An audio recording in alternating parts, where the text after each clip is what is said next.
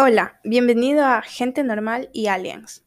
Querido receptor, ¿acaso existe un mejor sentimiento que terminar un libro por la madrugada? Sé que es irónico, porque todo lo que queremos muchas veces, como lectores, es gritar a los cuatro vientos que acabamos de leer el mejor libro del mundo, pero sucede que por las madrugadas hay cierta calma y entorno pacífico que, más que solos, nos hace sentir realizados. En lo personal tengo serias dudas respecto a muchas cosas. Los escritores no piensan en qué será de la vida de nosotros, los lectores, una vez que terminemos de leer. Es decir, ¿cómo se supone que continuemos con nuestras vidas cuando algo tan caótico y ordenado las ha atravesado? ¿Qué esperan que hagamos con nuestros sentimientos y emociones y exaltaciones en plena madrugada? En este episodio vamos a charlar sobre La Sociedad Literaria y del Pastel de Cáscara de Papa de Guernsey por Mary Ann Schaffer y Annie Barrows, como lo habrán visto en el título. Rara vez leo la reseña de un libro. Por lo general prefiero que me sorprenda. Esta vez, como ya había visto la película, el factor sorpresa fue el formato epistolar. En lo personal, no me lo esperaba. Cuando empecé a leerlo, pensé que quizá el formato epistolar iba a durar solo las primeras páginas, pero me equivoqué. Conforme avanzaba en la lectura, tuve que convencerme sutilmente que así iba a ser todo el libro. En realidad, no fue hasta que llegué a poco más de la mitad del libro que realmente acepté que todo el libro se iba a narrar por medio de cartas. Pero supongo que eso tiene más que ver con mi propia personalidad semidespistada. A pesar de que no soy muy fan de este tipo de formato, encontré la trama muy fluida, sin quebraderos de cabeza, sin situaciones del todo difíciles. Las autoras realmente encontraron un equilibrio para que sus personajes se sintieran como personas. Respecto a la trama, ¿me sorprendió? Sí. Me gustó mucho enterarme de las cosas por medio de cómo los personajes se contaban entre sí los detalles. Cómo Dossie toma valor y le escribe a Juliet respecto a su edición de Lamb y cómo Juliet es intrépida y amante de las letras, y esto la lleva a responder las cartas de Dossie.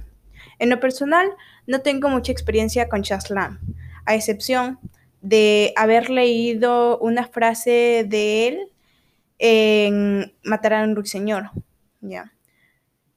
La manera en que los personajes cuentan sobre la ocupación de los alemanes a, las islas del canal es rica en detalles, no solo históricos, sino sobre cómo hacía cada uno para no perder la poca humanidad que existía, para vivir las llamas de sus almas, cada una destrozada, quebrada por distintos eventos. Julieta en sus cartas se muestra alegre, melancólica, razonable, crítica, valiente, audaz, bondadosa, ingenua, sincera. También llegamos a conocer que se encariñó muy rápido con Kit, a pesar de que la pequeña en un principio no lo aceptaba del todo.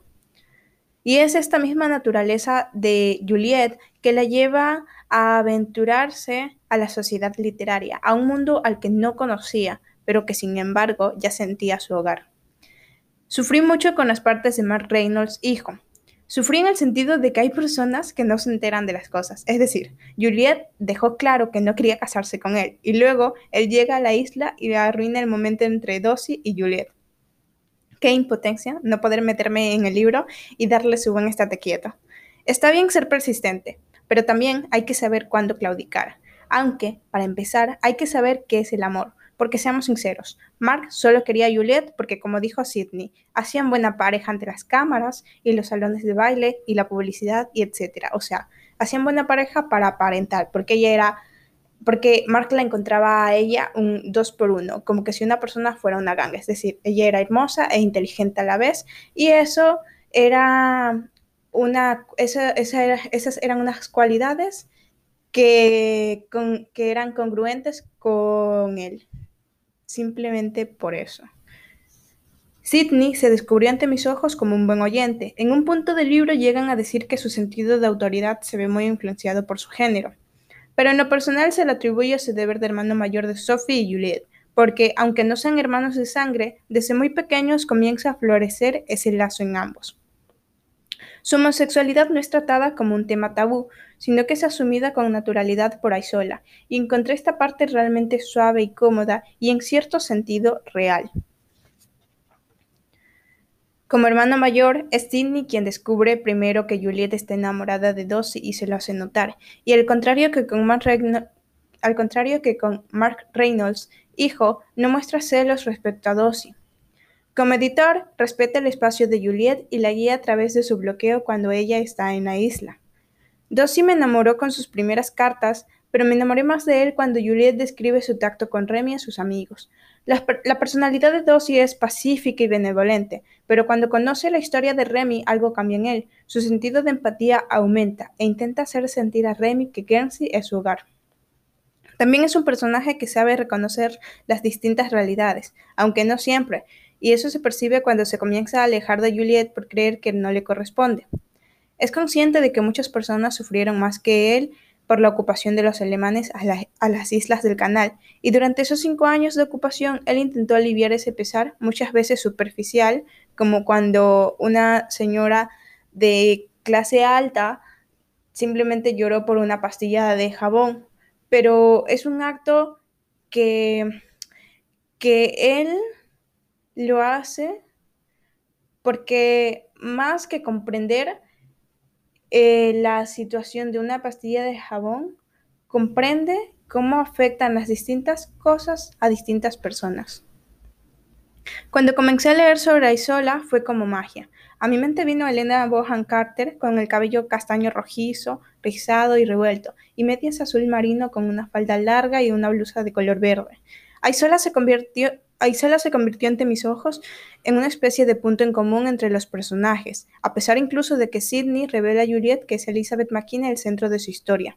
La personalidad de Aisola es contagiosa, es hasta cierto punto el tipo de persona que bien quiero ser o bien anhelo una amistad. Su personaje es casi comparable al de Angela en la serie Huesos.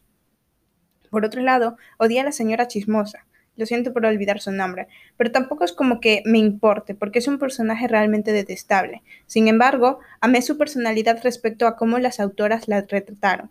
Es decir, no se privaron y por lo tanto es uno de los personajes con más originalidad. Y bueno, de los que no me olvido son de Evan, Amelia, Kit, Eli, entre otros, que se meten sutilmente en la piel del lector. También lloré mucho respecto a Elizabeth McKenna, pero más de alegría y melancolía, de saber que fue una persona honrada y bondadosa y que dio su vida por otra hasta el final. Creo que una de las cosas que más me gustó fue la abundancia de personajes. Me perdí en una que otra parte respecto a dos personajes masculinos, pero fue solo cuestión de segundos para volver a entender el hilo. Que haya tantos personajes me hizo olvidar que se trataba de un libro, me hizo sentir que es ese el significado de familia, de vecindad, de humanidad. Por otro lado, tenía la emoción a tope cuando Isola revisa la casa de Dossi con esperanza de encontrar alguna señal de vincular su aire de enamorado hacia Remy. Y en su defecto terminé encontrando detalles pequeños como listones y fotos y hasta un pañuelo de Juliet, y desechó tales detalles de su investigación pensando que él los había tomado por error o porque ella los había dejado en su casa. Ustedes imagínense que yo estaba exclamando cada tanto en voz bajita, porque se supone que la madrugada es para dormir, reclamándole por su personalidad despistada, a pesar de que ella estaba con el radar de detective encendido. Realmente me emocioné mucho cuando fue donde Juliet y le contó de su fracasada misión y yo imaginándome Juliet fangirleando internamente antes de ir a donde Dossie a pedirle matrimonio. Y bueno, eso es una parte de lo que experimenté leyendo este libro. Sinceramente siento que es de esos libros a los que puedes acudir si buscas un refugio para volver a tener fe en la humanidad. Si desean compartir sus sentimientos y emociones o cualquier opinión sobre este o, cualquier libro, pueden escribirme sus comentarios al correo gentenormal.aliens.gmail.com. Hasta la próxima. Besos.